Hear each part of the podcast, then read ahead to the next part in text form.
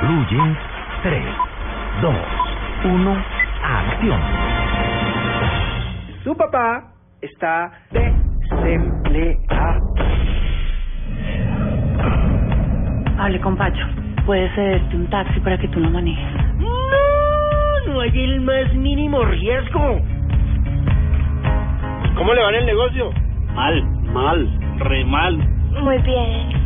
Domingo, domingo no, lunes de película. Sí, Algunos estamos todavía en domingo como Sí, los sí. amigos de. Lunes de película, lunes festivo y como hoy estamos hablando de hombres, en el cine ah, para mí la figura del hombre está muy ligada al tema paternal, la paternidad, los papás en el cine y por eso y lo he repetido en varias ocasiones, eh, una de mis películas favoritas de todos los tiempos es El chico de Charlie Chaplin, que la pude ver por fin en pantalla grande en este Ah, ¿ya ciclo maravilloso. Ya pasó el ciclo de, de esta película del chico, ahora viene La Quimera del Oro, que ya que va a estar buenísimo. Qué chévere. Eh, y películas como esas siempre me han gustado. Películas como, por ejemplo, la de Will Smith, de En Busca de la Felicidad, que es la lucha del padre por eh, sacar adelante a su hijo en medio de las dificultades más eh, terribles.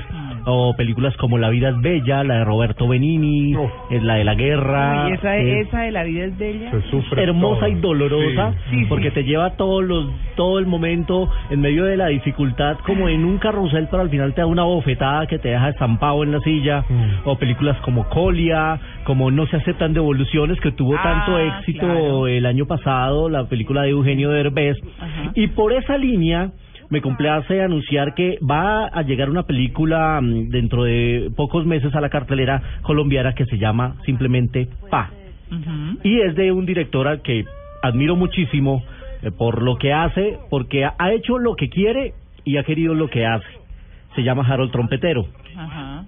Ningún director ha tenido la, el número de películas que ha hecho este hombre en Colombia. Yo creo que esta es ya su película número 15, pero en este caso justamente es una película personal porque está dedicada justamente a su padre. Es una película Sí. que él le dedica a su padre y a contar un poco toda esa lucha del padre. Y por eso lo hemos invitado hoy a Harold Trompetero para que nos hable de esta película que se llama Pa y que justamente nos habla de un hombre ejemplar. Con razón lo veo tuiteando juicioso. claro, trompetero, Harold, dije, que además nos sigue mucho. Harold, Claro. buenos días. Favorito. Buenos días, ¿cómo van? ¿Cómo están todos? Muy bien, Harold. Hoy estamos hablando, es un programa especial dedicado a los hombres y después de ver su película, hombre, dije, hablemos de Pa, porque ya dentro de poco va a ser el estreno. Eh, sé que es una película muy personal, quizás su película más personal, Harold, aunque usted siempre en todas sus películas le mete algo de su vida, pero está más que nunca. ¿Qué es Pa?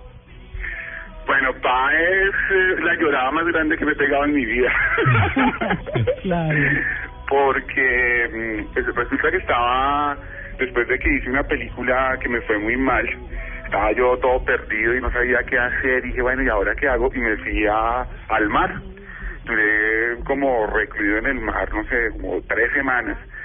Y estando en San Andrés, empecé a ver a las familias con sus papás y a los papás ahí sufriendo y me acordé de mi papá. Y mi papá murió hace 15 años. Mm. Y dije, oiga, yo he hecho muchas películas en mi vida y nunca he hecho una película pensándolo en, en, en- en mi papá.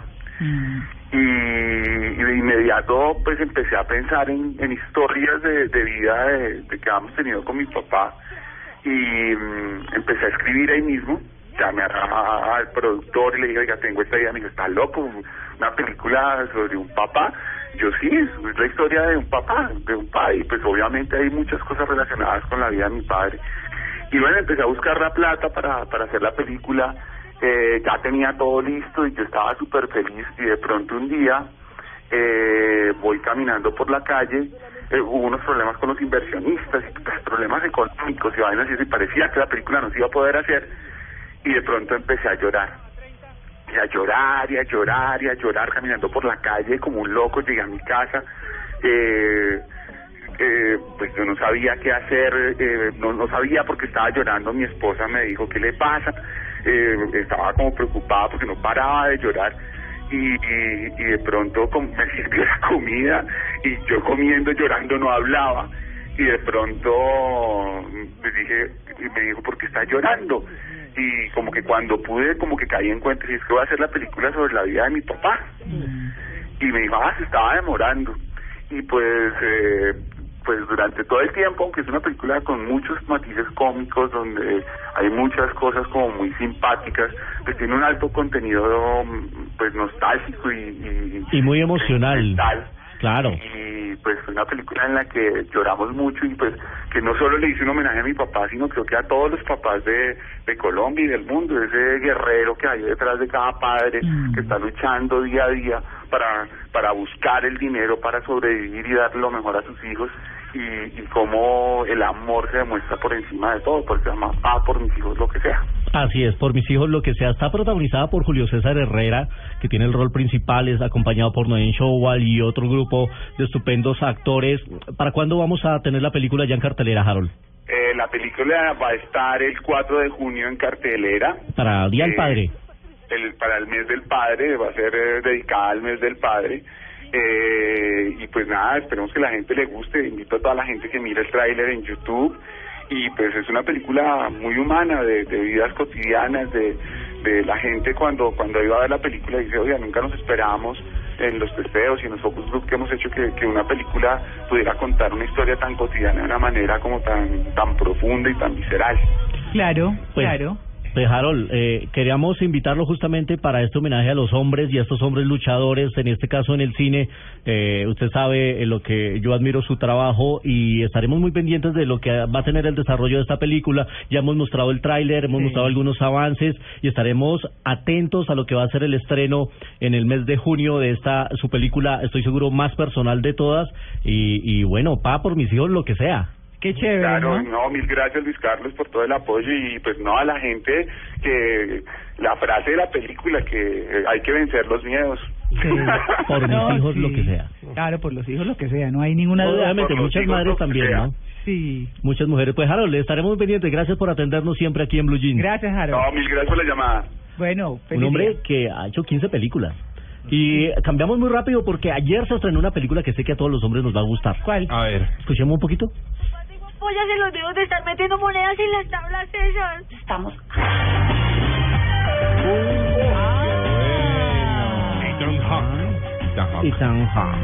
Esta es la, la, la versión nueva de la banda sonora de Misión Imposible eh, que hizo Adam Clayton.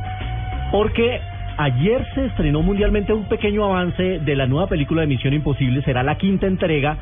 Y hoy se va a estrenar mundialmente el tráiler, así que muy pendientes de nuestras redes sociales porque apenas lo publiquen lo vamos a mostrar. Pero lo primero que se ha conocido está espectacular. de Tom nuevo, Cruise, ¿no? Tom Cruise Claro.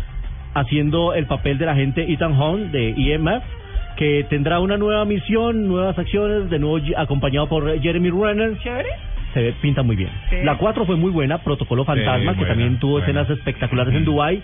Se ve acá a Tom Cruise haciendo él mismo las escenas de acción, a él casi que no le gusta usar dobles, a él le gusta asumir el riesgo y meterse Muere en su alguien. Es papel. un Jackie Chan.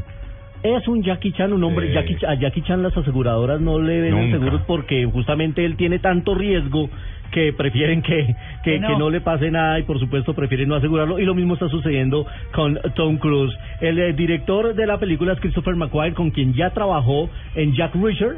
Y bueno, pues vamos a ver, pinta muy bien esta nueva quinta, No la, muere la nadie, quinta ¿no? entrega. Tom Cruise no muere, no. No. Ay, yo no les puedo que son hablar mucho. Sigue casado. No, pues para ver si viene la versión pero viene 6, para 7, este 8, año. 9, ¿no? Yo seguro- estoy casi seguro que si le va bien en este esta año. quinta vendrá ¿no? 7, Escúchate, 6, estrenan este 7, año. 8, 9. Sí, La van a estrenar el 31 de julio, Uf, exactamente. bueno. Y en 35 milímetros, las mujeres que quieren ser hombres. ¡Uy! 35 milímetros en Blue Jeans.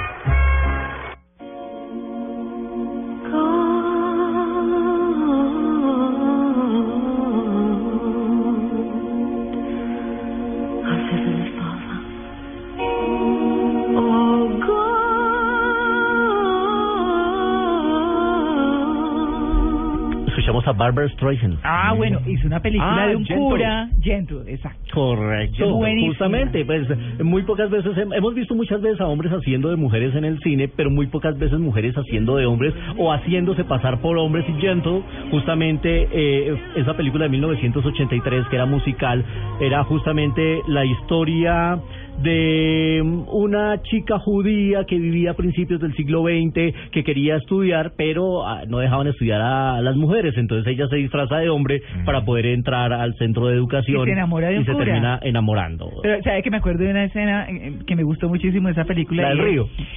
Eh, Cuando, no, cuando hablan de sexo en algún momento y entonces Barbara Streisand le dice al cura del que se enamora, bueno, ¿y usted, eh, y usted eh, cómo hace pues para contener sus deseos sexuales? Yo parto madera. Y una noche se asoma a la ventana y está que parte leña ese hombre con esa hacha, pero... oh, bueno. Serrucho, como diría Blas. Ah, sí, sí.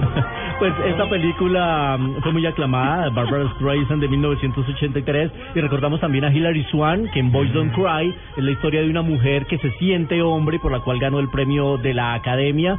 Y en Colombia solo recuerdo el caso de Florina Lemetre haciendo de un travesti en la estrategia del caracol, Ah, hacía de- del sí. famoso niño que después al final tiene que asumir de nuevo su sexualidad para ayudar a los de la casa Uribe y poder llegar a, a feliz término con su loca idea del famoso de la casa Uribe. Son muy pocos los casos de las mujeres haciendo de hombres. Bueno, hace poco Víctor Victoria, ¿no? Ah, Víctor también. Victoria sí. y Glenn Uh. Close, Glenn Close también haciendo de Albert Nobbs, por la cual estuvo nominada al premio de la Academia. Eh, sí se veía ella como un hombre, la verdad, hicieron una gran caracterización. Pues ahí están, hoy en el Día de los Hombres, las mujeres que también han hecho de hombres en el cine, Muy bien, Luis Carlos, ¿se queda? por supuesto.